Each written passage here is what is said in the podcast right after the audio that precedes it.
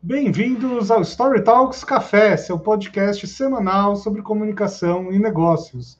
Para você que está nos escutando pela primeira vez, a cada programa, eu, Bruno Scartozoni e o meu sócio, Paulo Ferreira, trazemos aqui um convidado incrível para bater papo, comer bolo e tomar café. Paulo, quem é o nosso primeiro convidado de 2021? Pois é, o nosso primeiro convidado deste ano trabalha na indústria do marketing e comunicação há 30 anos. Começou na internet em 96. Muitos de vocês não tinham nascido nessa época. Teve sua própria empresa de marketing digital, foi diretor comercial do IG, desenvolveu a plataforma de e-commerce do Shoptime, trabalhou na B2W, foi head de vendas do Facebook, diretor executivo do IAB e CEO de agências digitais dos grupos Publicis e IBG. E mês passado resolveu trazer a Fast Company para o Brasil. Com vocês, Marcelo Lobianco.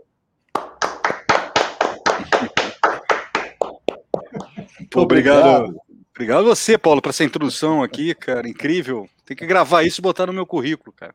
Vai estar tá gravado, vai estar tá gravado. A gente te passa o link. Tá Lobianco, é, eu, eu quero começar te fazendo uma pergunta que, que trata exatamente, vem diretamente dessa introdução uh, em apresentar você. De onde vem este tamanho de coragem de começar a, a, a, empreender aí com a Fast Company, começar uma iniciativa nova em dezembro de 2020 no Brasil? Isso é muita coragem. É, é, acho que é um pouco de coragem, um pouco de, de insatisfação né, com, com tudo que eu vivi nos últimos anos no ambiente corporativo. Tá um pouco de idade, né, de, de, querer começar a ressignificar e fazer o que faz efetivamente sentido. É, não, é, não se trata somente de dinheiro, né? Eu acho que você tem que ter felicidade, você tem que ter prazer no que você faz. E aí a, a história foi que no meio do ano passado eu mandei um e-mail assim, descompromissado, né? É, eu sempre parto daquela premissa que o não já tem. Achei, achei o VP de operações da Fast Company. Né? A Fast Company é uma, uma, um conteúdo que acompanhou minha vida profissional durante todo, praticamente toda a minha trajetória. Mesma né? época, né? 96, 97 ali? Exatamente. É, então, a, em diferentes momentos, né? Porque a Fast Company, ela, ela naquele período, ela iluminou a, a primeira corrida do ouro da internet, né? Ela explicou que a bolha vinha, o que, que aconteceria depois da bolha. Né? Nem todo mundo prestou atenção. Nem todo mundo prestou atenção. É, ela foi adquirida pelo grupo Mansueto Ventures há uns oito anos atrás, que é um grupo de investimento, né, que injetou um capital forte nela. E ela, sem dúvida nenhuma, eu acho que é um dos três títulos que, que falam sobre, combinam a conteúdo de inovação, empreendedorismo, uhum. lifestyle, né? Ela fala muito de work-life balance, cultura em geral, né?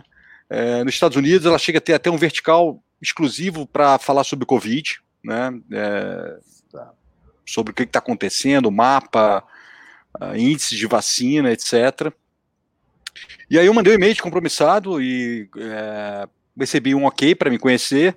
Aí eu tive uns sete sprints de negociação, batemos o martelo no início de dezembro, e aí conseguimos em um mês colocar um, um V1 um, no site, no ar. Né, a gente completou o mês é, dia 8 de fevereiro, então a, a tinta está fresca ainda na parede.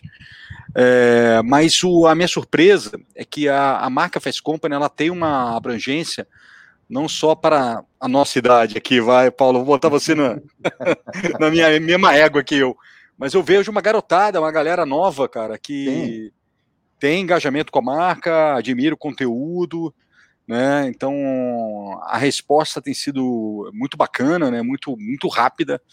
Então eu, eu abro conversas no LinkedIn, né, para apresentação de plano de negócio, etc. Cara, em 24 horas, 48 horas eu tenho uma reunião marcada, né? Então tá, tá interessante, tá bem bem desafiador, né? Porque o Brasil, teoricamente, historicamente, é um mercado muito relacional, né? Um mercado de de comunicação, conteúdo e venda, né? Uhum. É, mas está interessante. Eu acho que acho que tem um futuro interessante pela frente, né? É um processo de construção. É, tem uma frase que eu, que eu peguei lá na, no, quando trabalhei no Facebook, né? Que fala assim, cara, você tem 1% da tua missão é, entregue. Então, eu considero que pô, a jornada é grande. A gente conseguiu montar um time bom, é, tanto na parte societária quanto na parte executiva. Né? Conseguimos botar uma, um, uns talentos interessantes para dentro, já na largada. E tem um roadmap de desenvolvimento grande pela frente. Né? Então, tô animado, tô animado. Acho que consegui é, ressignificar minha carreira, é, fazendo o que eu acredito, né? Porque eu acho que a Fast Company ela traz, é, lógico, tem um modelo comercial por trás, que é a publicidade, mas ela traz temas hiper relevantes, né? De, de repensar a, sua carreira, repensar a forma que você vive, as relações, né? O respeito, a igualdade. Uhum. Ela tem um perfil bem de esquerda lá na, na, na, nos Estados Unidos, né? A gente não vai querer trazer essa discussão política para cá, mas é, tem muita, muita inclusão, tem muita diversidade dentro da, das editorias da Fast Company, né? E eu acho que o tema é hiper é, pertinente por tudo que a gente tem vivido, não só no período Covid, mas em discussões que já vinham sendo colocadas em pauta. Né? Então a gente quer ajudar a iluminar, a estabelecer melhores relações humanas, né? E desenvolver um, um bom produto, né? Então estou tô, tô feliz. Eu me pergunto quanto dessa, dessa, desse pessoal mais novo, e eu tô com 50 agora, Lobianco, então é. é estamos né, na mesma faixa. Está tá aí batendo bola a, a, ao mesmo tempo. Mas eu me pergunto quanto dessa galera mais nova tem noção uh, do quanto a linha editorial, o jeito, né, o style da, da Fast Company uh, foi importante para gerar certos frameworks, certos modos de publicar as coisas que hoje são moeda corrente na internet e ninguém eh, talvez não tenha uma clareza que nasceu ali, né? Excelente observação, Paulo. Eu, eu descobri quando comecei a fazer uma assessment na empresa, né? E, e a Fast Company foi abrindo as portas para eu conhecer a, a máquina, né? É. A, ela, ela tem uma a, a Fast Company ela tem uma empresa de storytelling dentro dela formado por criativos, designers, é, e, e, toda a produção da Fast Company é muito craft. Para você ter uma uhum. ideia, cada matéria que a gente faz, ela tem um KV específico, né? E o KV não é ah, pegar uma imagem do Getty Image e botar aqui, não. Não, você pega uma imagem do Getty Image, pega um ilustrador, uma faz uma fusão. Tem, tem. É uma consistência visual muito tem, forte. Tem, tem é. sim. Se você pegar a revista, cara, eles abrem ensaios fotográficos belíssimos, belíssimos. Uhum. E preparados somente para um exemplar de revista, né? Então, Sim. todo esse cuidado, todo essa, esse formato craft na produção, a gente Sim. também está querendo transpor para o modelo comercial, né? Eu não quero é, abrir janelas de banner, eu não quero botar um AdSense do Google ali dentro. Sim, eu quero fazer projetos. Alinhada fazer, com isso. Eu quero fazer projetos de conteúdo, né? Lógico que tem a igreja, o Estado, a Fast Company tem até um espaço para projetos 100% branded content, mas trazer as marcas para dentro, é, entender qual é a visão estratégica de posicionamento ou de, uhum. de associação de marca que ela quer chegar. E aí eu trago essa demanda para dentro de casa e a gente constrói um projeto tailor-made, né? Sim. Então, é, esse, esse é o modelo que a gente está tá levando para o mercado, né? É, e as conversas estão sendo muito, muito maduras assim nessa direção, né? Então, a princípio, eu acho que eu vou, vou, acreditar nesse, nessa visão. É, eu, eu, eu, sou de uma geração um pouquinho abaixo de vocês, eu tô com 40, mas eu lembro que uns 20 anos atrás, entre 15 e 20 anos atrás, eu tive uma fase de, de assim, quero descobrir o, que é lido lá fora, né?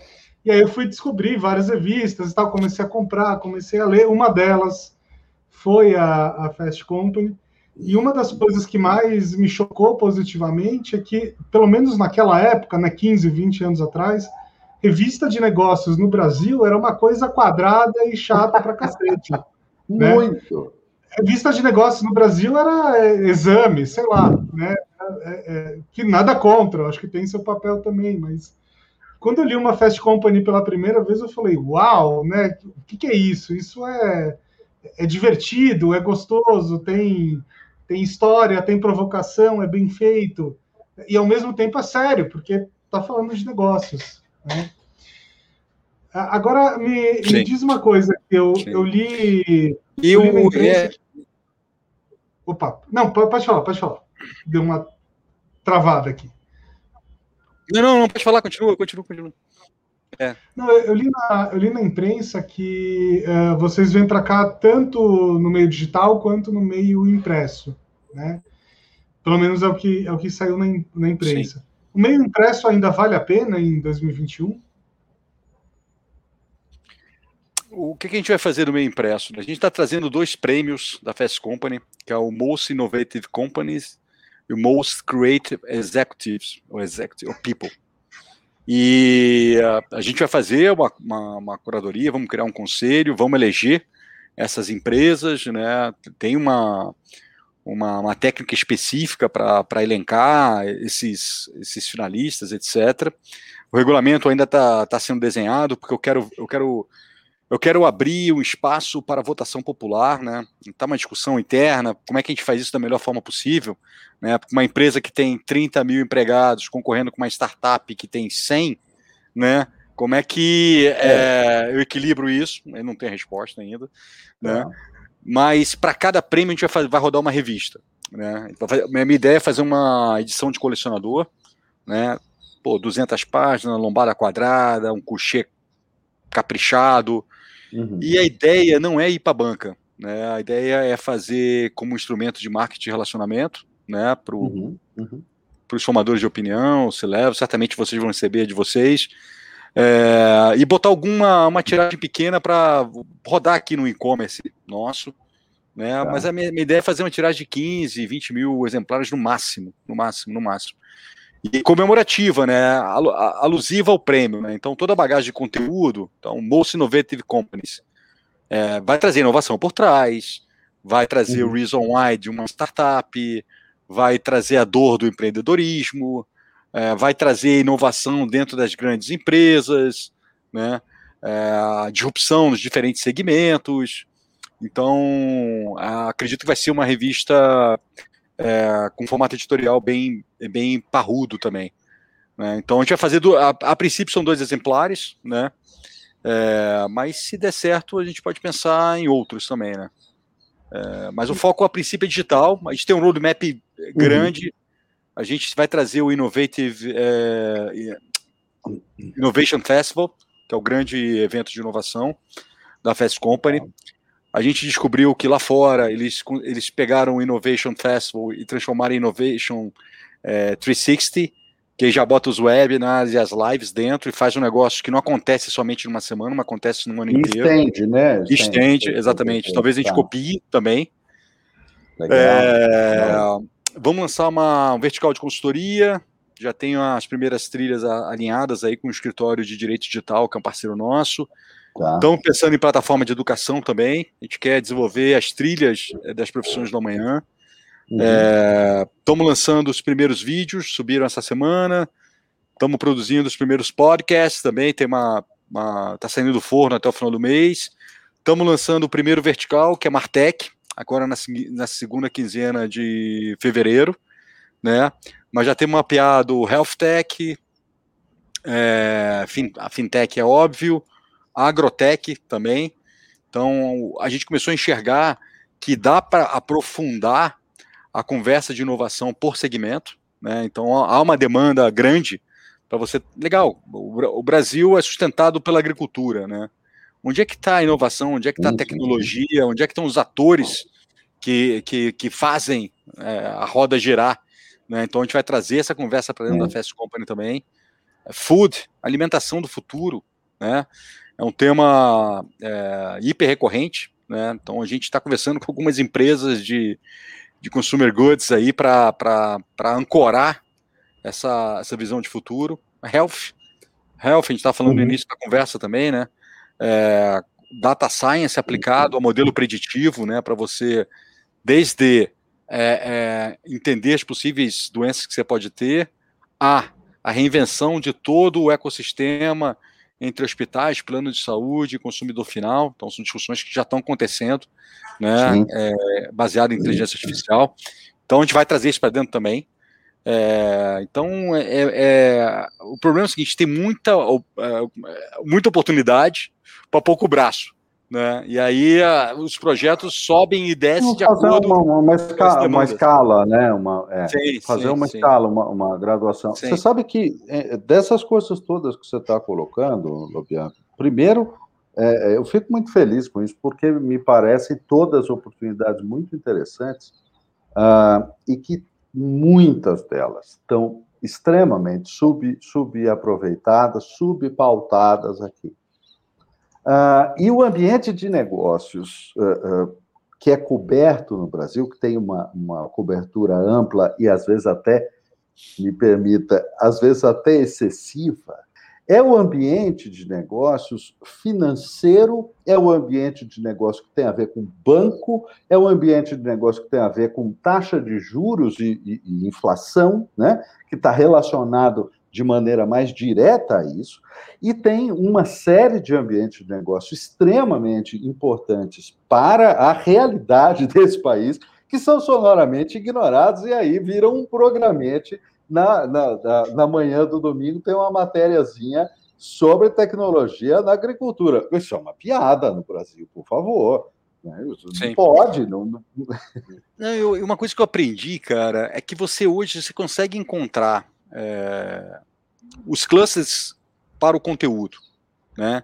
Então, se eu desenvolvo uma trilha de agrotech, tecnologia uhum. aplicada agricultura, etc., eu vou achar na web quem está interessado em, em, em, em, esse tipo de conteúdo e vou dar match, né? Porque hoje você não precisa mais do placement para para efetivamente é, é, expor um conteúdo adequado, Exato. Alinhado com aquele, com aquele com aquele tema, né?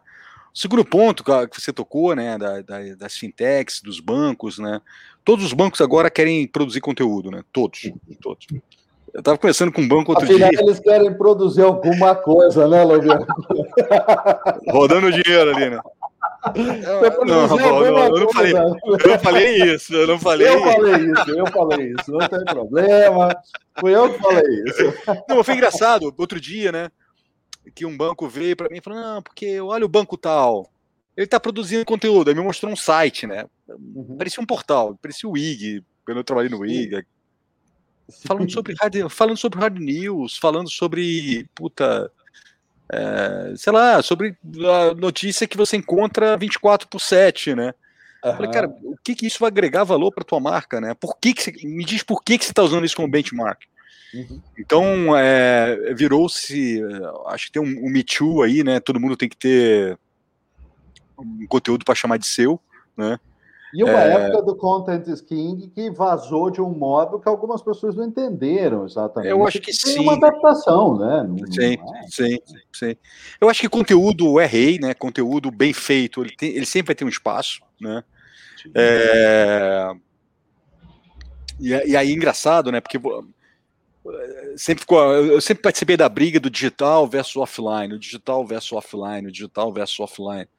Isso permeou minha carreira, cara, durante muito tempo, né? E eu era xiita, defensor do digital, porque o digital você mensurava, o digital você é, é, conseguia ter agilidade, trocar, ver o nível de engajamento, etc. Mas a gente vê na pandemia é, uma, uma, uma recuperação aí, né? Uma, uma musculatura da, da TV Zona, né, do screen, seja passando um streaming, ou seja um fenômeno Big Brother, né? Então a, a TV no Brasil ela sempre vai ter um lugar de destaque, de protagonismo, né, na, na, naquela coisa do broadcast, né? E, e o digital ele entra de forma complementar, né? Você tendo mais, é, como é que eu vou dizer, mais stickiness, né? mais envolvimento das marcas, mais espaço para cocriação, né? E não always on, né? grande, flexibilidade grande. Todos os projetos nossos, cara, o, o convite é para no mínimo um projeto de seis meses aqui dentro, né? Para você você criar estatura, você é, desenvolver a sua linha de, de aprendizado, né? Você é, se apropriar de alguns territórios, né? É, e de alguma forma ter espaço para cocriação com a gente. E você não faz isso num, em 15 dias, você não faz isso em um mês, né? Então, Só um tempo de conversa para desenvolver uma conversa que vale a pena. Sim, né? sim. Sim. É desenvolver uma cultura, né? Uma cultura de associação de marcas, né? De desenvolvimento de territórios, de estruturação de conteúdos relevantes, que tenham afinidade com a, com a, com a marca, com que a marca procura. Né? Aí você, você coloca esse conteúdo, vê o tempo de resposta, aí vê o desdobramento desse conteúdo em variáveis, uma vez que ele funcionou. Então você tem um você tem um, você, tem um timeline para entender o que, que efetivamente deu certo não, e não deu certo, corrigir, né? Então, eu costumo brincar que uma vez que o cliente entra aqui, a gente assume o papel de uma agência de consultoria, né? Porque eu tenho, eu tenho um período de descoberta e planejamento. Aí tem um período de desenho, né? Do produto. Aí tem a implementação. Aí você tem a análise, o retorno do que uhum. efetivamente está funcionando, o que, que você tem que se corrigir. Aí você ajusta, aí você pega o outro feedback. E aí é um processo, né? É um processo de médio e longo prazo. Médio, seis meses a um ano, né? Esse é, é para essa direção que a gente está caminhando. Muito legal. É, Lobianco, você comentou alguns minutos atrás que a Fast Company detectou a bolha da internet, né, lá nos, Estados Unidos, sei lá, muito, umas duas décadas para trás, e ninguém prestou atenção. O que, que ela, de... ela detectou a bolha, mas também ela valorizou os pangarés naquele momento. É, é. mas, mas, minha pergunta é a seguinte: o que, que a Fast Company está falando agora que pouca gente está prestando atenção de novo? Eita ferro, cara. Eu não, é, não, é, eu não tenho. Não tenho a bala de prata, né? É, Cara, nos últimos, nos últimos meses, e acompanhando lá fora, ela bateu muito no Trump. Ela bateu muito no Trump. Ela definitivamente se postou como oposição, né? E aí, de novo, essa discussão política eu não vou trazer para o Brasil. É, ela fala muito de energia renovável, ela fala do, do novo normal, da nova cultura que está surgindo, das novas relações corporativas, né, que é uma discussão é, essencial. Eu acho que ganhou temperatura de março para cá, né? É, ela fala da, da viagem espacial, ela, Elon Musk está lá presente sempre nela, né? Ela fala muito sobre poder dos, dos, dos, grandes grupos, né? Então, de Facebook, uhum. Amazon, Google, uhum. Apple, etc., e que isso representa. Então, eu vejo muito no, na linguagem da Fast Company a busca sempre por um equilíbrio e um mundo mais sustentável né?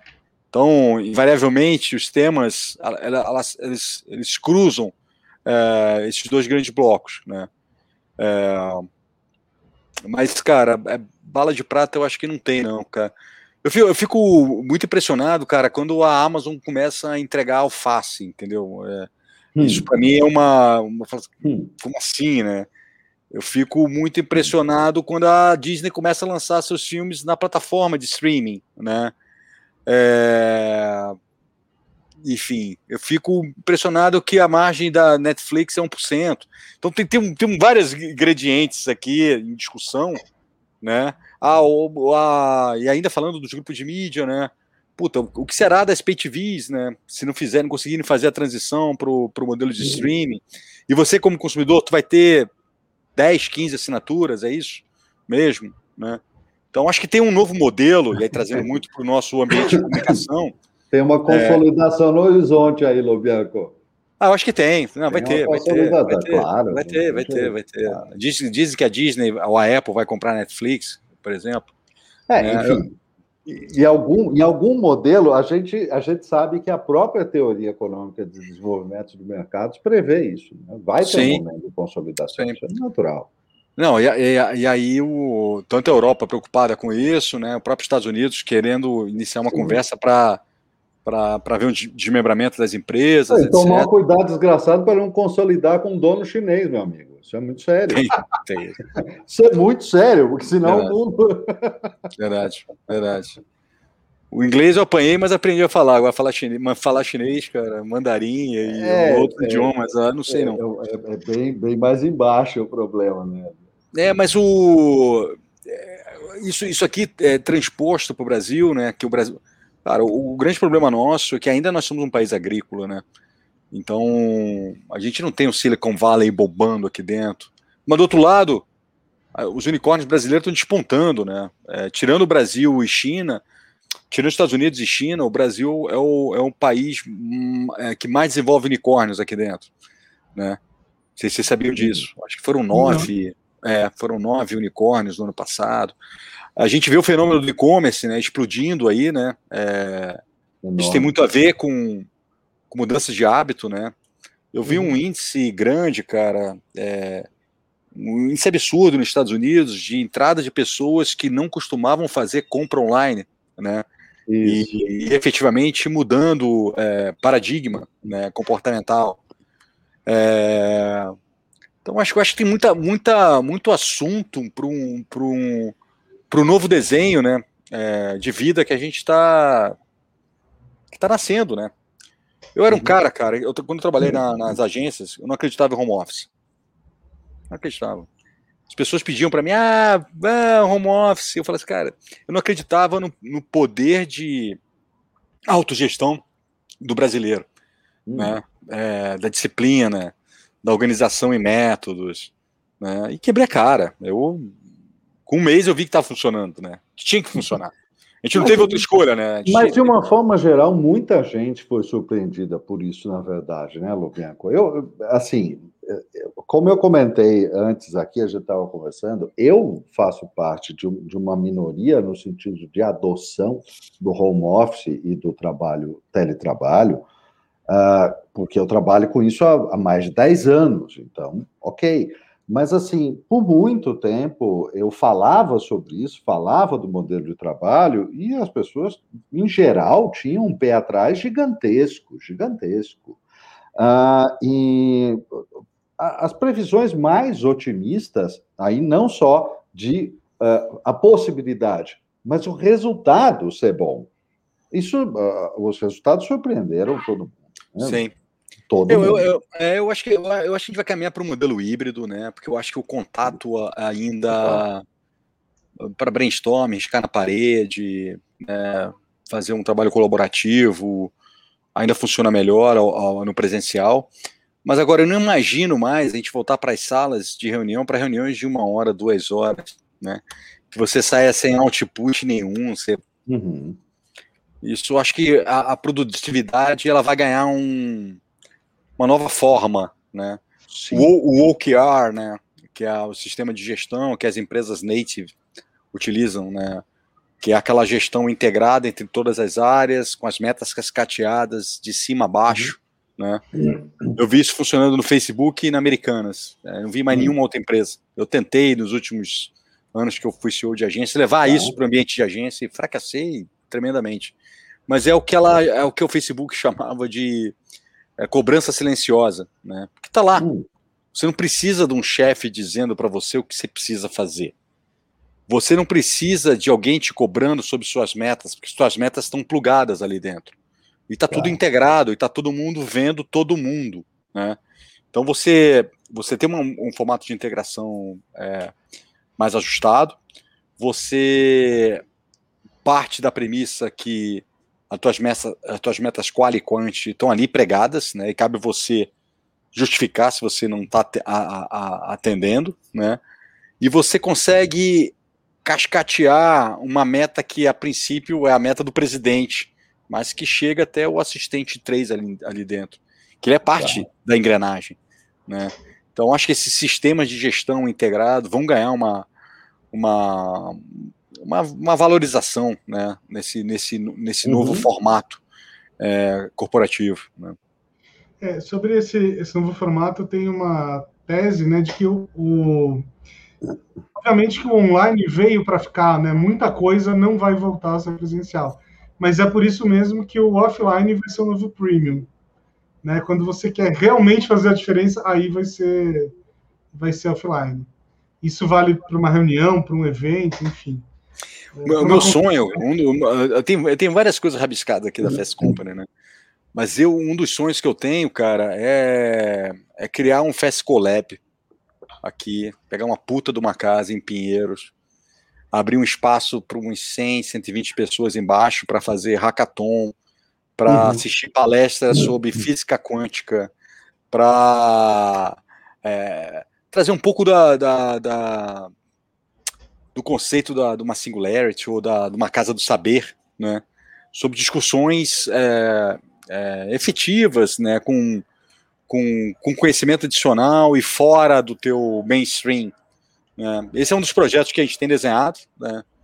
É, isso ô, é, ô, é lógico. Vamos, vamos conversar sobre isso, porque isso é, isso é uma das coisas que a gente na, na Story Talk, a gente obviamente tem contato com muita gente fazendo preparação de gente uh, que é extraordinária em muitos sentidos e também uh, fazendo curadoria para muitos clientes em muitos eventos. Então, a gente tem, um, tem essa, essa conversa já há algum tempo, que acabou uh, entrando num, num back burner por causa do, do, de 2020, do jeito que foi, mas que, que já vem desenhado no nosso horizonte. Então, eu acho que a gente deveria. Arrumei sócios aqui, então, já para o Fast Collapse. Eu acho, eu acho que a gente deveria conversar sobre isso, porque eu acho que, inclusive, esse papel de trazer determinadas coisas, dar, dar espaço, dar palco, dar uh, visibilidade para certas questões, uh, aliado a uma visão uh, ligada aos negócios. É, é, é absolutamente fundamental. É, Não, é e, e você, sabe, sabe o que, que mudou eh, esses últimos dois anos? Eu descobri a cabala, por acaso. Né? Sem entrar na razão da espiritualidade, etc., que o nosso papo aqui está muito mais no racional, né? Cara, mas cabala. Mal sabe ele, né, Bruno? Oi? Mal, mal, sabe, mal, ele. Mal sabe ele. Mal sabe ele com quem está falando aqui. A política a gente agita um pouco aqui, mas tirando isso, pode falar do que você. Cara, cabala aplicada para o negócio, cara, faz todo sentido. E eu nunca vi um curso cabala aplicada para negócio, por exemplo. Ok. Física quântica faz todo sentido, né? Para o que a gente vive, o que a gente espera, o que, que a gente percebe, né? sensibilidade, uhum. etc. Uhum. Então, temas como esse, é, inseridos no ambiente corporativo, é, uma linguagem filosófica, né? Aqui pode uhum. parecer uma linguagem filosófica, né?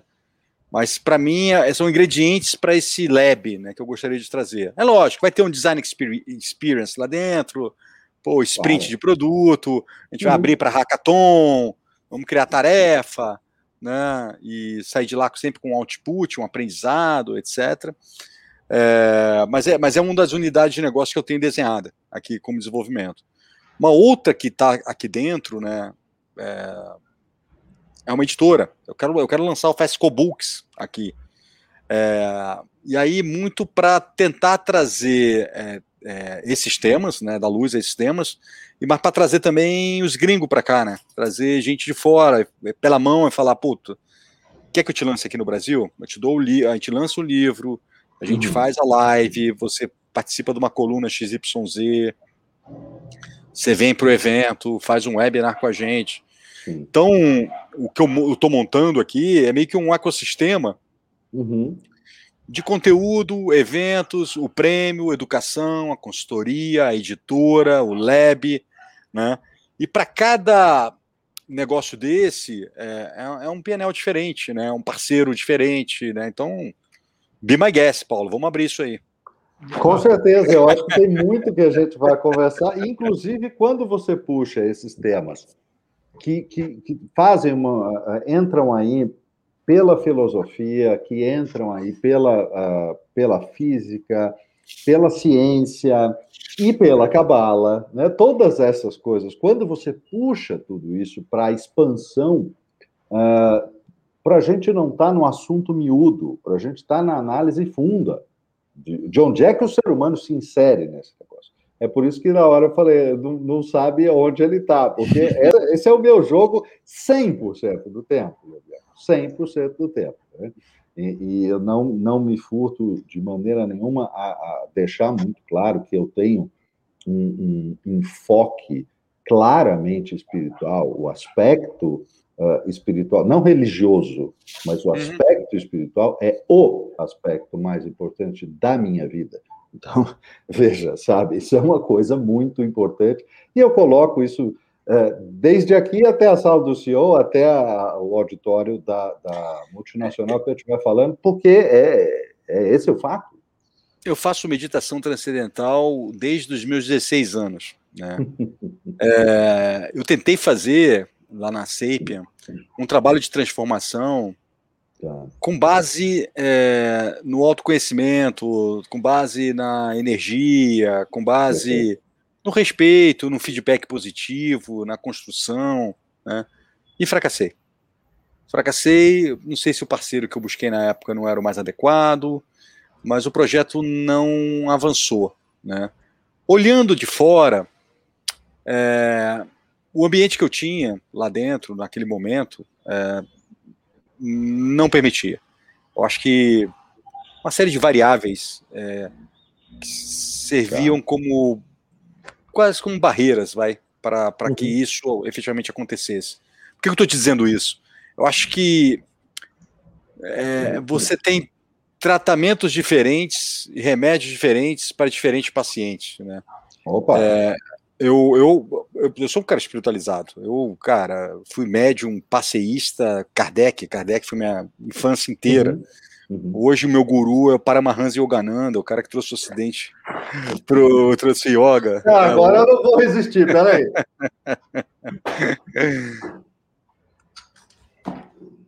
Agora, agora não teve como resistir. Vou puxar a autobiografia do yoga. Era o único livro que Steve Jobs tinha no iPad dele. Já leu esse aqui também? David Lynch? Não, não. Meditação Transcendental. Ah, ele falando meditação transcendental, né?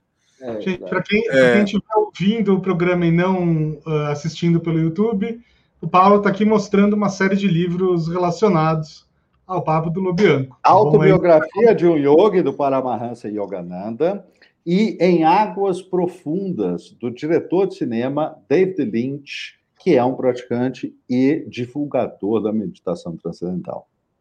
Sim. E a, e a meditação, cara, para mim, nesse período todo da pandemia, é, Veja bem, ó, eu, eu tenho 30, 32 anos de carreira corporativa, né? Eu não, eu, não está na minha biografia aí da, do início da tua apresentação, mas eu comecei como estagiário da Mesbla, né? Que não existe mais.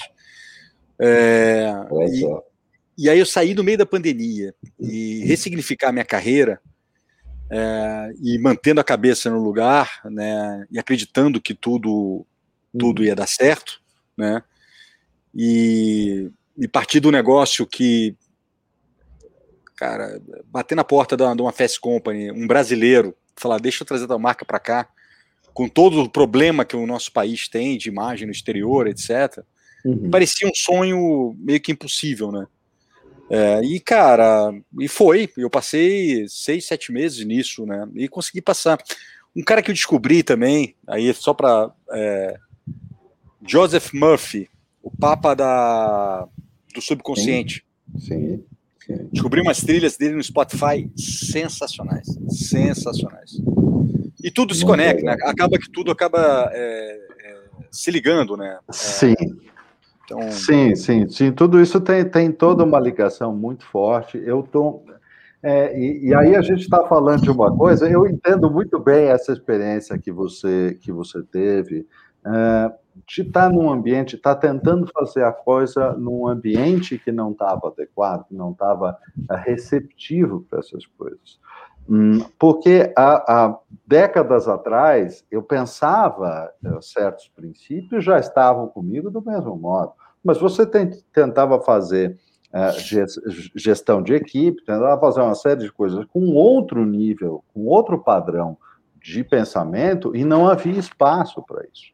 Hoje há. Né? Hoje eu tem. Eu acho que a vantagem é que a gente está entrando na era de aquários aí. Eu acho que isso, essas discussões vão ser muito mais fluidas, né? E aí tem o papel da Fast Company. Aí, aí, aí, fechando toda a história, a Fast Company traz isso, cara. Ela traz essa, essa essas discussões é, além da matéria, né? Uhum.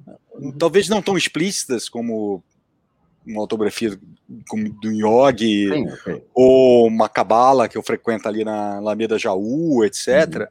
Né, que ela, ela, é, ela, traz a espiritualidade aplicada à matéria. Uhum. A Fast Company ela traz a matéria, mas mostra que tem muito mais acima disso, né? Uhum.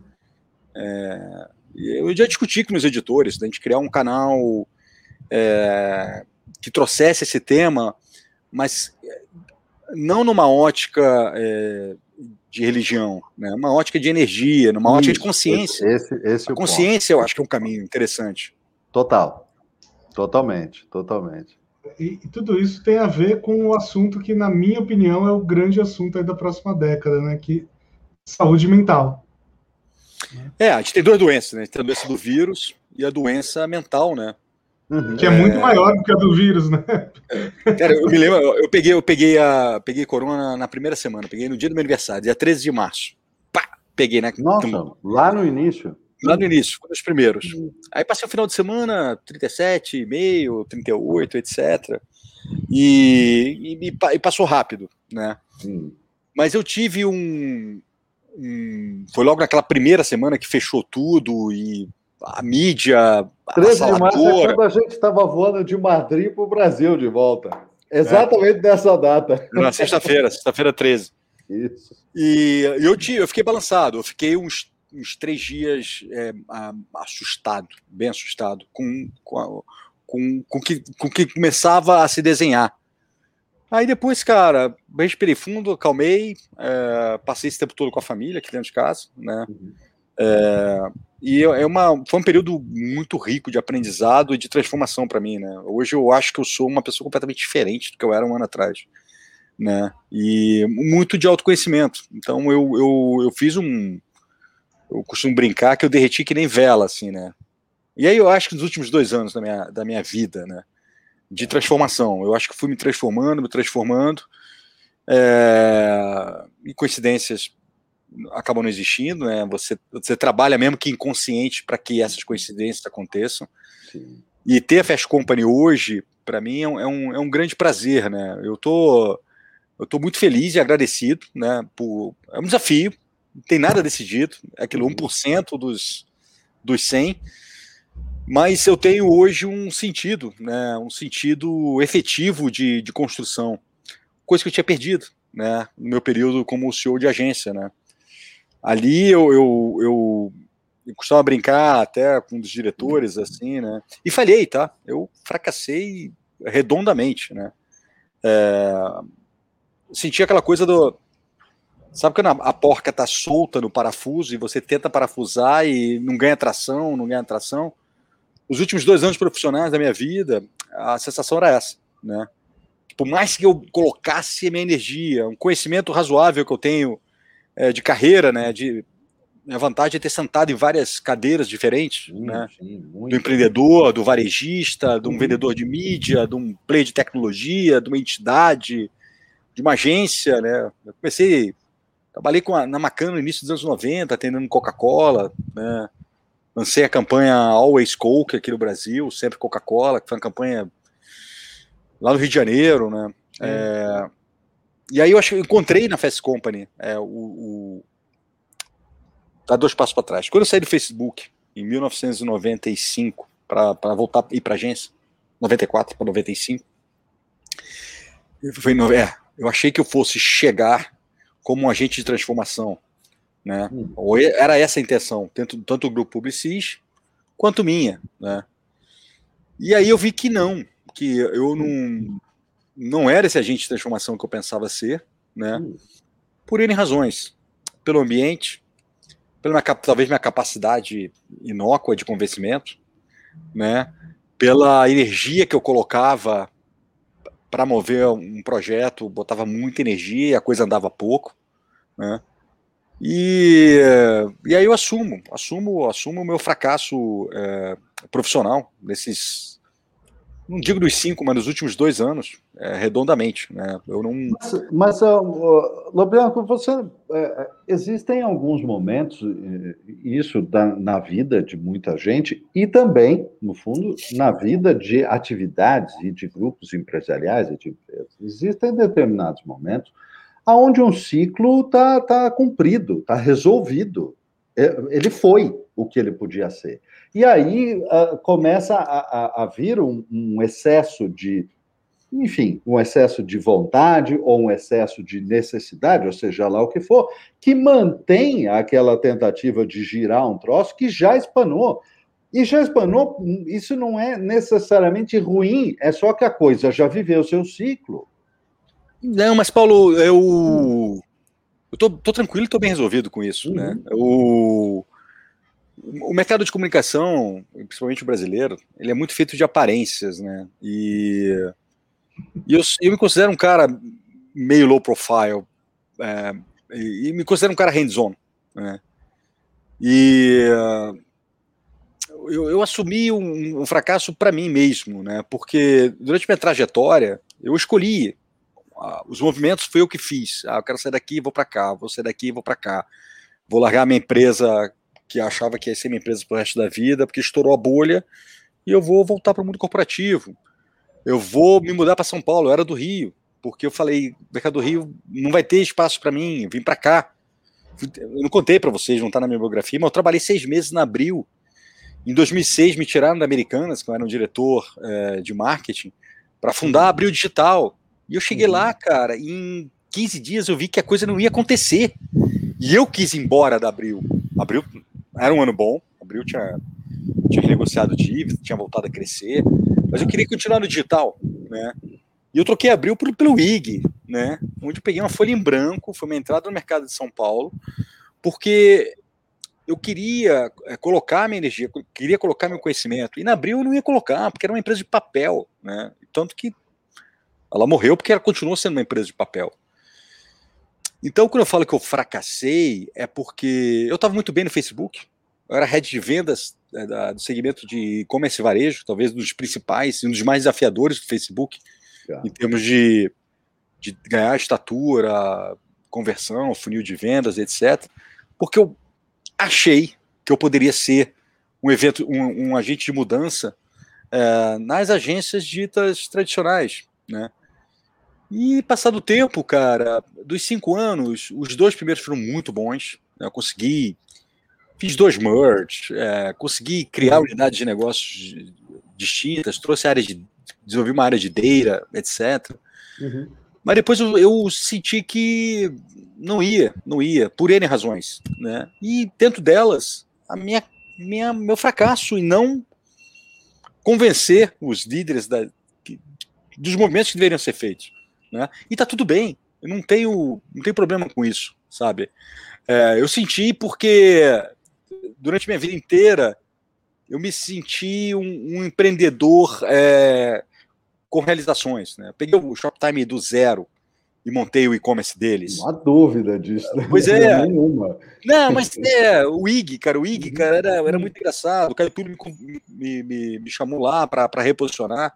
Uhum. Em seis anos a gente cresceu e quatro anos acima do mercado, né? Foi aí que eu ganhei visibilidade e com produto que era regular, não era um produto de alto impacto, né? Uhum. É, no IAB consegui transformar, no Facebook eu consegui, mesmo em pouco tempo, é, criar programas é, de venda que faziam sentido com a narrativa, é, a gente criou um negócio que eu achei genial lá chamado Live Offer, que era a integração do digital com offline, né? E a gente queria uhum. levar, inclusive, as ofertas do, do online do Facebook transformados em displays do offline, com a mãozinha, nos pontos de venda, etc. Criamos as primeiras narrativas para Casas Bahia, pegamos os, os, os primeiros. Eu chegava no, no, no displays offline e falava o seguinte: cara, eu quero um problema, eu quero um excesso de estoque teu. E eles me davam excesso de estoque tá. e a gente vendia, né? A gente uhum. começou a mudar.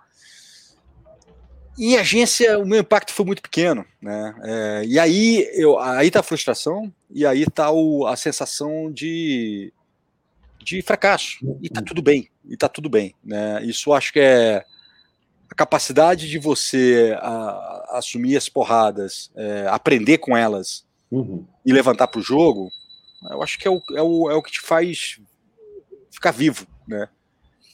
E, e aí, concluindo essa, essa, essa, essa tríade nossa aqui, meditação de manhã foi é, fundamental. Eu comecei a meditar quando eu tinha 16 anos, aí eu parei, né? E aí eu retomei agora, né? E hoje ela faz parte da minha vida. No começo, no começo do dia sem meditar. O exercer a gratidão é uma coisa que eu, eu, eu fazia pouco, né? E, e aí eu comecei a exercitar isso também. Até oração, forma de oração, né? Sim. Eu, eu oro, oro pouco. Então eu comecei a, a incluir novos hábitos na minha vida uhum. que me dão uma, uma, uma, uma tranquilidade e uma certeza que eu estou no caminho certo, né? Vai. Uhum. O, o, o, desculpa. O principal problema é, da vida corporativa, né? É a, é, a, é, a, é a dúvida do amanhã, né? E eu parei de sofrer com a dúvida do amanhã. a dúvida do amanhã, agora. aliás, é a única garantia que existe nessa vida, né? Pois é, mas... não tem garantia de mais tarde. Mas é, mas, é, mas é o imponderável, né? Você não... O imponderável, a, a minha... Uma das agarrar, né? uma das minhas frases favoritas e que eu repito em as mais diversas uh, ocasiões corporativas também é relaxe, nada está sob controle. É, isso mesmo. Ok, exato. Sempre foi assim. O resto é ilusão. melhor, fique é... atento, tenha foco. Exato. É exato. É engraçado que muita gente descobriu isso agora, né? De 2020 para cá. Exato. É, Tem muita gente saiu, é. não ter controle. Porque a montanha russa foi para uma intensidade que ficou óbvio, né? Não tinha como negar, né? Mas, é, Lobianco, eu queria perguntar uma coisa para você, que está muito na veia daquilo que a gente faz, que você disse lá no início, contando a, a, a sua, a sua aproximação com o Fast Company. Você disse eles têm uma, uma empresa de storytelling dentro, eles têm uma o, o que, que, você viu disso e como é que, como, o que, que você, como é que é isso aí é, uh, introjetado dentro da, da, da, empresa? Eu vou dar um, eu vou dar dois passos para trás e nos últimos dois anos eu criei um modelo que eu chamo de snack media, né? Uhum. E eu falei, eu vou bater na porta de todos os produtores de conteúdo que estão encapsulados dentro da das operadoras de, de pay TV e vou criar um modelo para eles serem relevantes no digital. Então, basicamente, era o seguinte: eu pego Friends, que é uma série da Warner, né? Que ela tem uma grade linear, que ela conta as histórias dela de uma sequência lógica. Uhum. E aí eu bati lá na Warner, fiz o call com a Warner, eu fiz call com a Warner, eu fiz call com a Disney, eu fiz um call com a Discovery, eu fiz um call com a com a, com a Globosat. É, a Disney eu cheguei até a ir para Latam, né? Eles gostaram da minha ideia, levaram para Latam, mas não, não andou. E, e, o princípio é o seguinte: eu vou pegar teu conteúdo, eu vou transformar ele para pílulas no digital. Estou pegando o exemplo do, do Friends. Uhum. Vamos pegar momentos do Ross, que é um dos personagens, né? Uhum. E vou criar pílulas de dois minutos fazendo uma série do Ross. E aí a marca, vou inserir a marca ali dentro. Eu marquei até com Omo, Unilever na época, fiz um videozinho. E vou, vou distribuir isso aonde? Na internet. Mídia programática. Compro um CPM barato, rodo um conteúdo qualificado, revendo por 4, 5 vezes o preço. Qual é o meu princípio nisso aqui? Era dar propriedade para um conteúdo de grade, uhum. preso a N contratos ali dentro, em é, produtores de conteúdo que não têm relevância nenhuma no digital. Qual a relevância do, da Discovery no digital? Traço. Qual a relevância da Warner no digital? Traço. Da Turner? Traço. Pode, pode dizer, pode empilhar. Traço. E aí a minha ideia era reempacotar o conteúdo deles, que não brigue com o formato original, distribuído na web, whatever.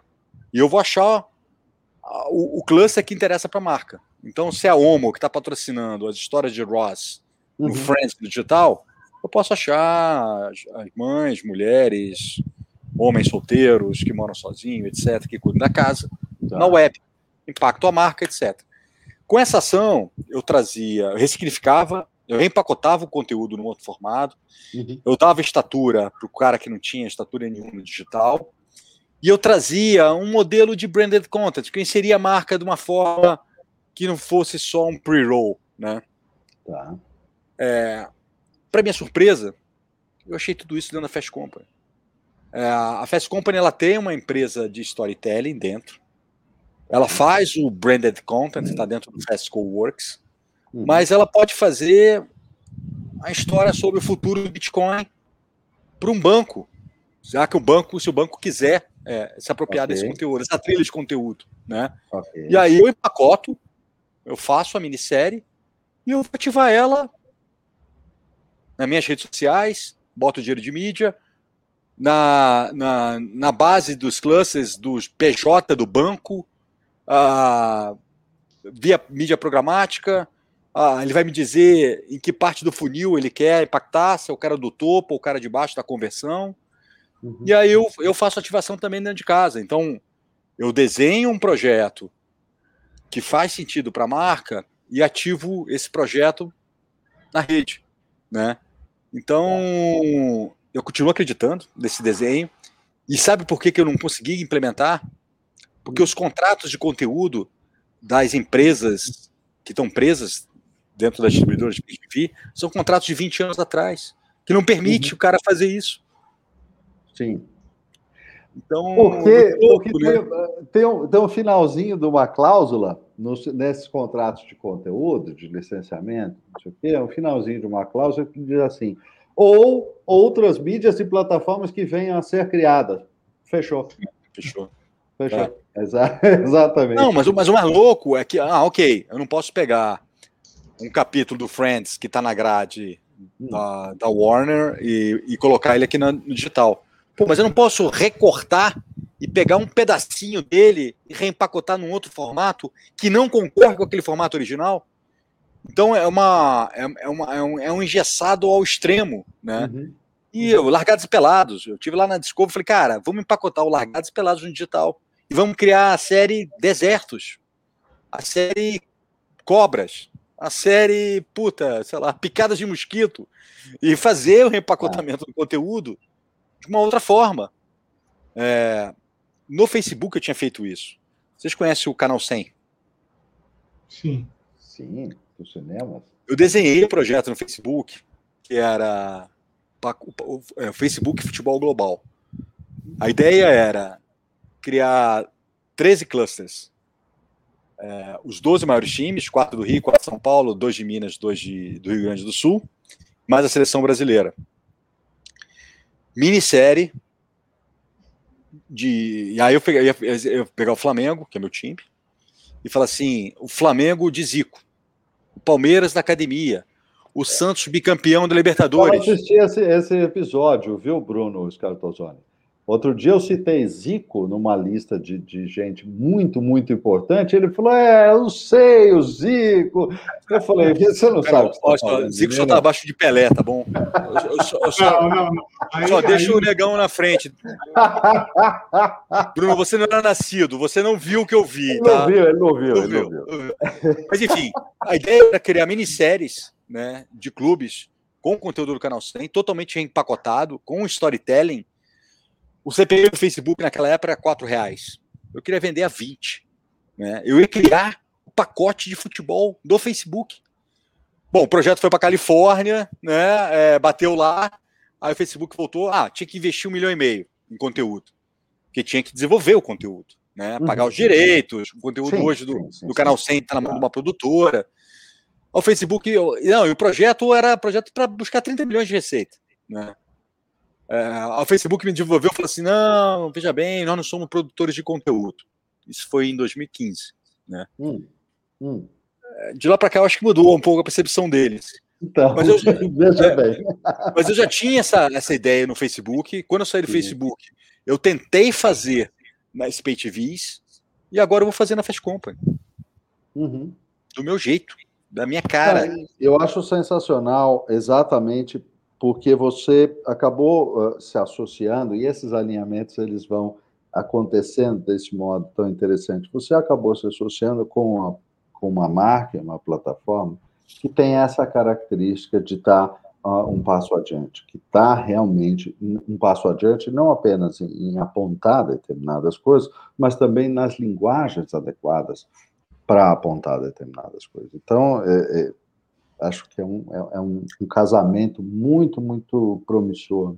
Paulo, eu, eu, a minha, minha ansiedade agora é que tudo é hum. permitido, tudo é possível. Eu tenho a chave do carro, né? eu tenho a tá. marca, eu tenho, eu tenho os conteúdos, eu tenho as propriedades, eu tenho uma equipe editorial boa e as capacidades de fazer N coisas. Eu quero fazer um unboxing de produto classudo, estado da arte, minimalista, numa uma apresentação que não é o que eu fazia no Shoptime, né? e não é o que se vê na, num Polishop da vida. Uhum. É, estou procurando um parceiro para fazer isso. Né? A gente tem algumas séries aqui dentro que a gente está desenhando de trazer influenciador, de, de, tá, de dar um recorte diferente, uma abordagem distinta sobre empreendedorismo, por exemplo, né? E montar histórias é, que aproxime da dor do empreendedor, né? que tire uhum. as, as, as, capas de super-herói desses caras e, e, mostrar que você pode chegar lá, né?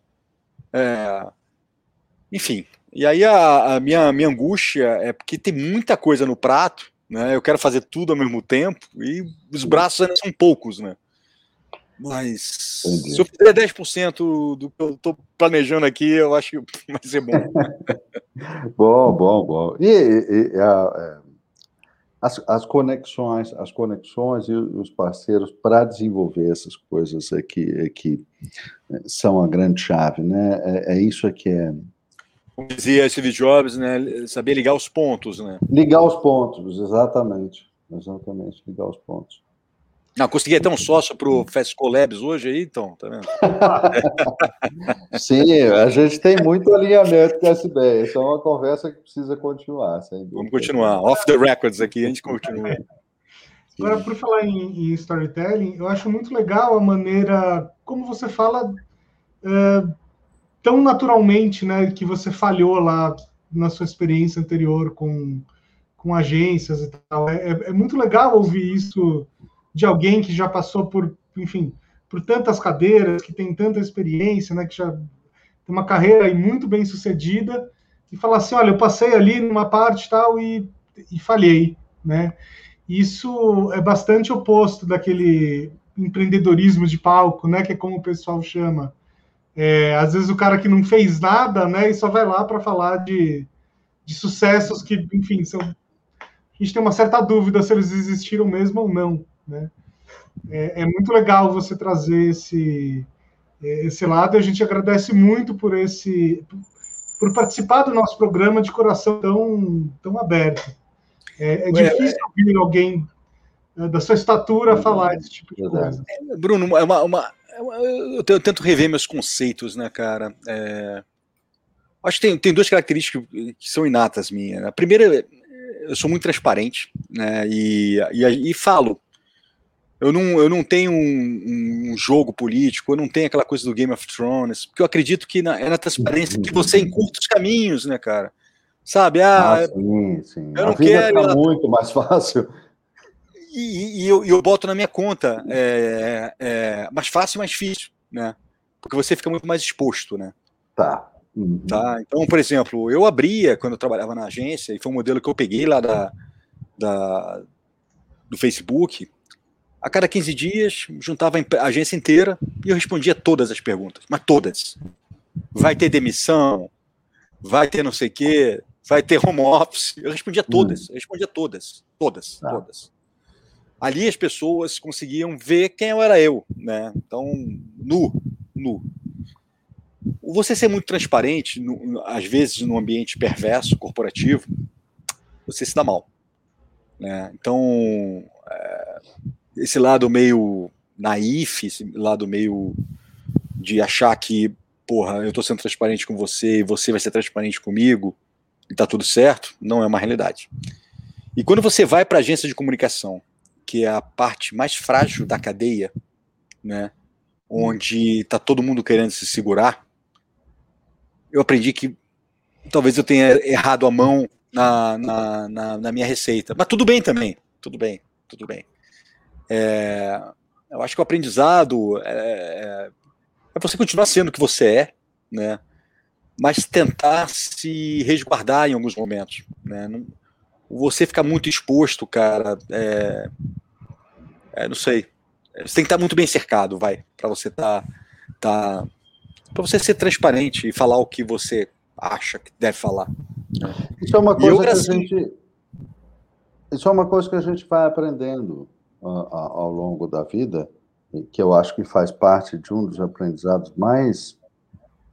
Ao mesmo tempo, ele, ele é raro porque não tem substituto para o tempo uh, nesse sentido, mas a gente vai aprendendo a realmente conseguir avaliar e enxergar onde nós estamos onde é que eu estou de verdade, mas numa profundidade mais, mais. Sempre, né? sempre, sempre. Não, e aquela coisa, ser profeta do passado é muito fácil, né, cara? Ah, se eu fizesse aquilo, ah, não devia ter dito aquilo. Ah, claro, passou, né? Exatamente, exatamente. Tá bom. Mas acho que o importante é o aprendizado, né? É você entender. É... Só aprende no dor ou no amor. Ponto. né? É... E nos últimos dois anos doeu muito, né? E eu sinto, me sinto hoje é, muito melhor do que eu era há três anos atrás. Né? E com capacidade de escolhas. Né? Então, é, o, o, o, trazer a Fast Company é, foi um momento de eu efetivamente escolher o que, que eu quero fazer. Né? Porque até então a vida foi me levando. Filho, três filhos, apartamento financiado, conta para pagar, colégio e, e por aí vai. É, chega uma hora que você fica sem poder de escolha, né? Você vai sendo levado, né? É, levado pelo torrente. Fala assim, ah, vou tirar um ano sabático. Não consigo, nunca consegui tirar um ano sabático na minha vida. Né? Mas agora eu consegui escolher o que eu gostaria de trabalhar, tá? Estou trabalhando que nem um cachorro, de 8 às 8, non-stop, mas feliz e, e desligo o computador e boto um bloquinho e fica anotando e pago e pego WhatsApp para o meu sócio e falei, sim, olha aqui, olha o benchmark, olha o que eles fizeram, olha que legal o papo que eu tive com essa marca hoje. Então, ela. ela aquela, eh, aquela frase, né? Se você. É, você não tem que sentir que está trabalhando, né? Para o trabalho ter aquele hum. sentido é, pejorativo, né? De, de uhum. obrigação. Eu não me sinto hoje na obrigação. Eu me sinto é, na, na na faca na, nos dentes para fazer a coisa acontecer, né, e criar um case bacana, né?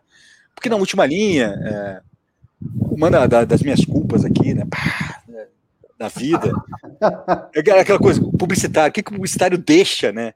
de, de, de legado, né? Ah, vendi carro, vendi conta em banco, vendi panela no Shoptime. Pense, pense bem até onde, né? Até onde você vai fazer. É, eu, eu acho que o, a Fast Company ela traz algum, algumas é, discussões, cara, que puta. Eu vejo umas matérias que me, me dão um puto orgulho, sabe? De estar tá dividindo, de, de falar, porra, que legal, olha essa reflexão. Outro dia a gente fez uma matéria, cara, é, foi uma matéria de um, de um jornalista nosso, que ele fez o paralelo da inovação da Coca-Cola olhando o que acontecia na China. Né? Foi uma matéria de uns 15 dias atrás. Se for no site, você ainda acha ela lá. Cara, o senhor da Coca-Cola mandou uma mensagem pra gente, dizendo que que legal, porra, que, que abordagem bacana. Outro dia a gente fez uma da Amazon, como o Jeff Bezos tinha saído, entrou o novo CEO. Sim.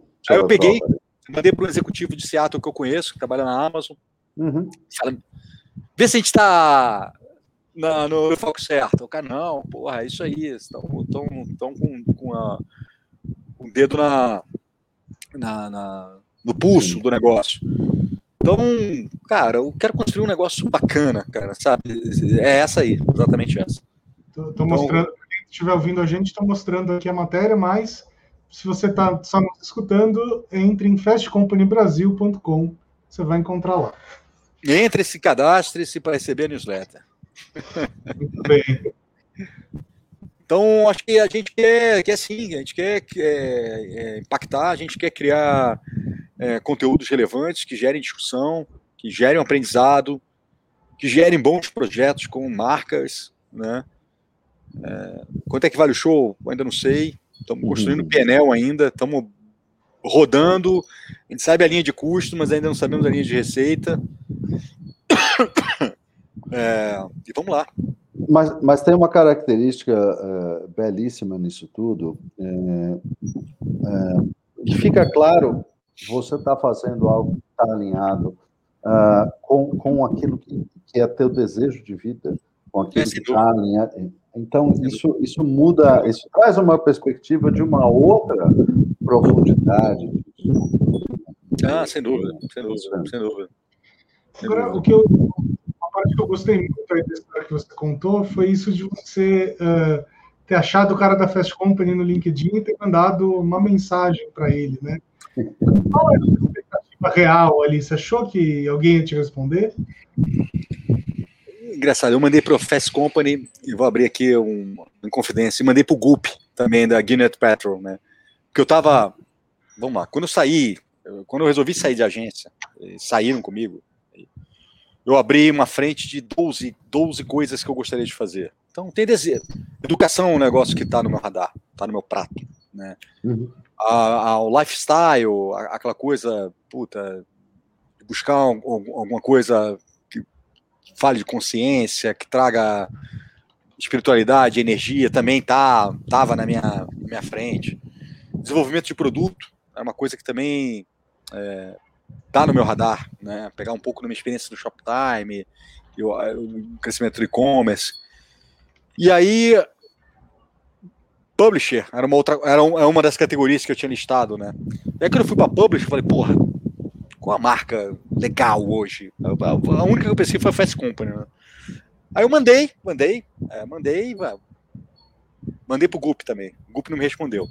Mas a Fast Company me respondeu em dois dias, dois, três dias, né? E aí um canadense, o diretor de operações lá, gente boníssima, né? E aí ele marcou uma reunião em, sei lá, em 10 dias. E aí eu preparei um deck. Eu, eu, eu, eu, me preocupei em preparar um deck. Porque eu falei, cara, eu sou brasileiro. O Brasil lá fora tá todo, desculpa o termo, cagado, né?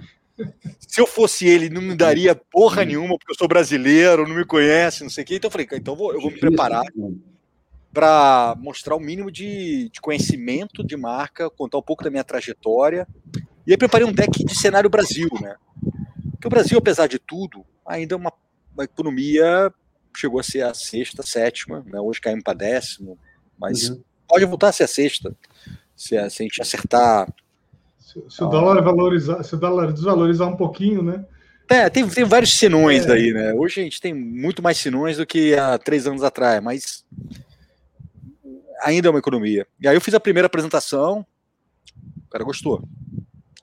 Aí ficamos com o dever de casa para a segunda apresentação. Aí a segunda apresentação, ele me perguntou, legal, mas como é que você vai gerar audiência?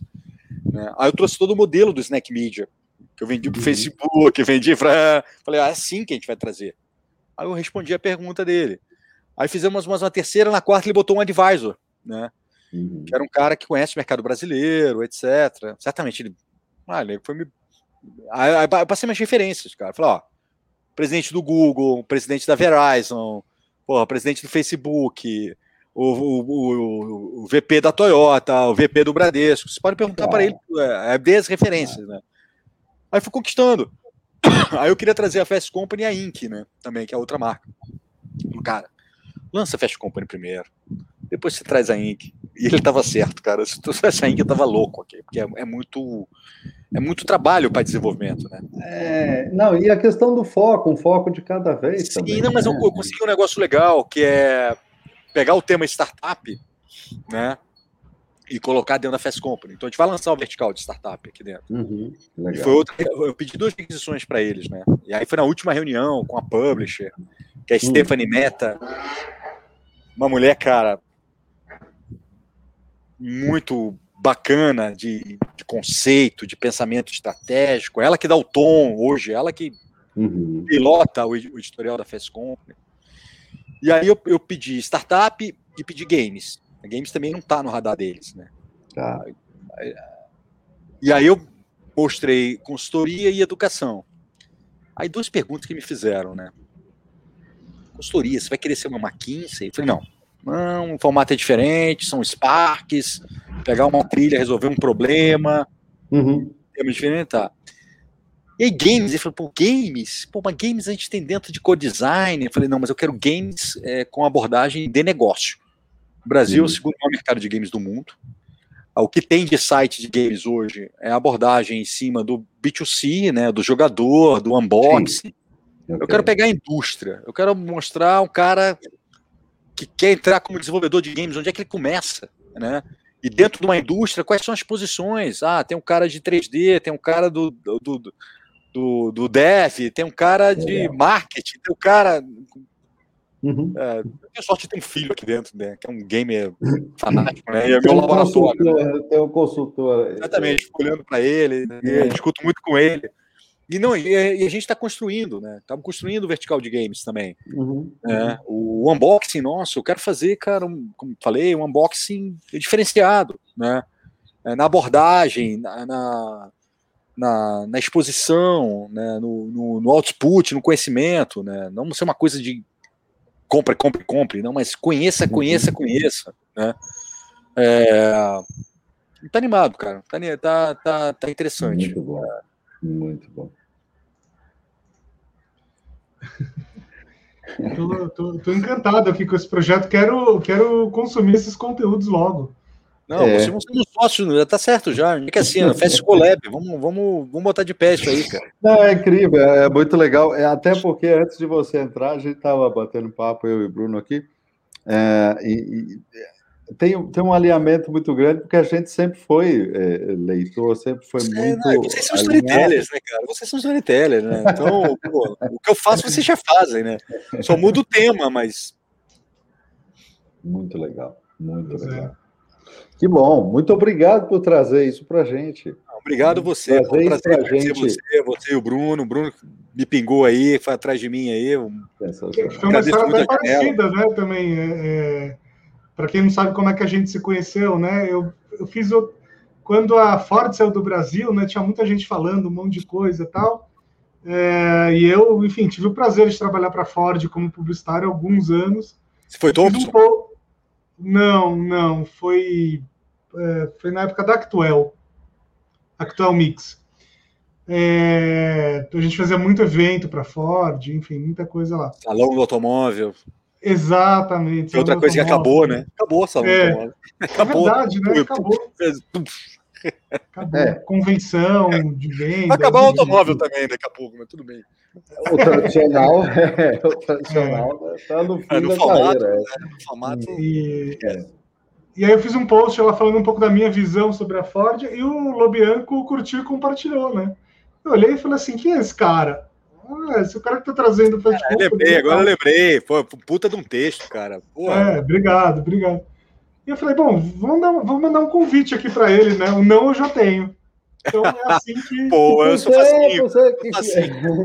Mas que foi uma história muito parecida, né? Peraí, vamos, vamos é, é, verdade, cara. Foi um puta texto, cara. Não, interessante, o teu texto me marcou, porque é uma conta que eu, que eu atendi, atendi Toyota durante quase quatro anos, né? E uma conta muito querida. Eu gostava do jeito da Toyota de pensar produto, do modelo Kaizen, do respeito que eles queriam ter do, do consumidor, né? da experiência da marca em todos os momentos, etc. Né? Isso refletia até nos executivos. Né? E quando eu vi o teu texto, eu, eu, eu me preocupei com a Toyota também, né? que é uma conta que eu, enfim, que eu, que eu nutro um respeito, um carinho, etc. Não, e foi, e foi para mim, cara, mudaria uma vírgula. Então por isso que eu olhei e falei, cara, é o que eu penso também, enfim. Pô, muito obrigado. Se quiser publicar na Fast Company, Está autorizado. Não, a, gente, a gente publica é, textos inéditos. Está convidado. Legal, ótimo. Opa, com certeza. É isso aí. Texto, texto do Bruno na Fast Company em breve. Isso vai ser muito legal, cara. Muito legal mesmo. É, gente, é, muito obrigado pelo, por ter aceitado o convite, né, por ter respondido a mensagem. Uh, a gente já vai chegando aqui no finalzinho do nosso programa. Eu deixo um espaço aqui para você dar recados finais, fazer o seu jabá, é, jabá. dicas culturais, o que você quiser. O espaço é seu. Primeiro, cara, um prazerzaço conhecer vocês, né? E um papo ótimo. Estamos aqui há uma hora e meia, o tempo, o tempo voou. Boa, boa. Né? É, um puta aprendizado estar com vocês aqui. Eu acho que a gente cria uma relação é, além desse off the records aqui, né? Então, eu acho que a gente, a gente tem muita coisa em comum, né? De, de experiência pregressa, de crença, de visão, de, de futuro, né? Uhum. É, cara, o recado, cara, eu acho que eu, eu, eu, sempre, eu sempre me considerei um cara muito resiliente, né? E muito trabalhador, independente do grau de dificuldade das pedras para quebrar, né? É, então, acho que é sempre acreditar. É, acho que você tem que se conhecer e acreditar, né? Se você acredita sem se conhecer, talvez você vai dar passo errado, né? Então, o autoconhecimento para mim é uma é uma é uma disciplina contínua você tem que exercer durante a sua vida inteira. E parte para você estar tá aberto, né, para receber feedback, para para entender onde é que você errou e tentar não errar mais, né? A buscar ferramentas e conhecimentos que você não tem para te engrandecer, né? É, a acreditar sempre no próximo, né? É, eu sempre eu parto do princípio de sempre acreditar até que as pessoas é, talvez não correspondam a essas crenças, mas é assim que você constrói ponte, assim que você liga os, liga os pontos, né? Assim que você consegue é, se mover, né? Porque sozinho você não constrói nada, cara, nada na vida, né? Nem família, nem empresa, nem uma, nem os amigos numa mesa de bar. Então, se o, se o recado que eu acho que é, é esse. Muito legal. Legal? Bruno e Paulo. Maravilha, muito obrigado. Gratidão obrigado pela sua participação. Foi ótimo. Sensacional, muito bom. Prazerzaço. Obrigado. Abraços. Abraço tchau, tchau. e para quem estiver nos ouvindo aí, voltamos na semana que vem com outro convidado incrível, que eu não vou falar quem é, porque toda Boa. vez que a gente fala quem é, né, dá algum problema de agenda, não, a pessoa não, aparece. Não, não, é uma maldição. Vai ser um convidado incrível. Legal. Obrigado, gente, pelo espaço, viu? Obrigado, mais, gente. Um abraço. tchau. tchau. tchau.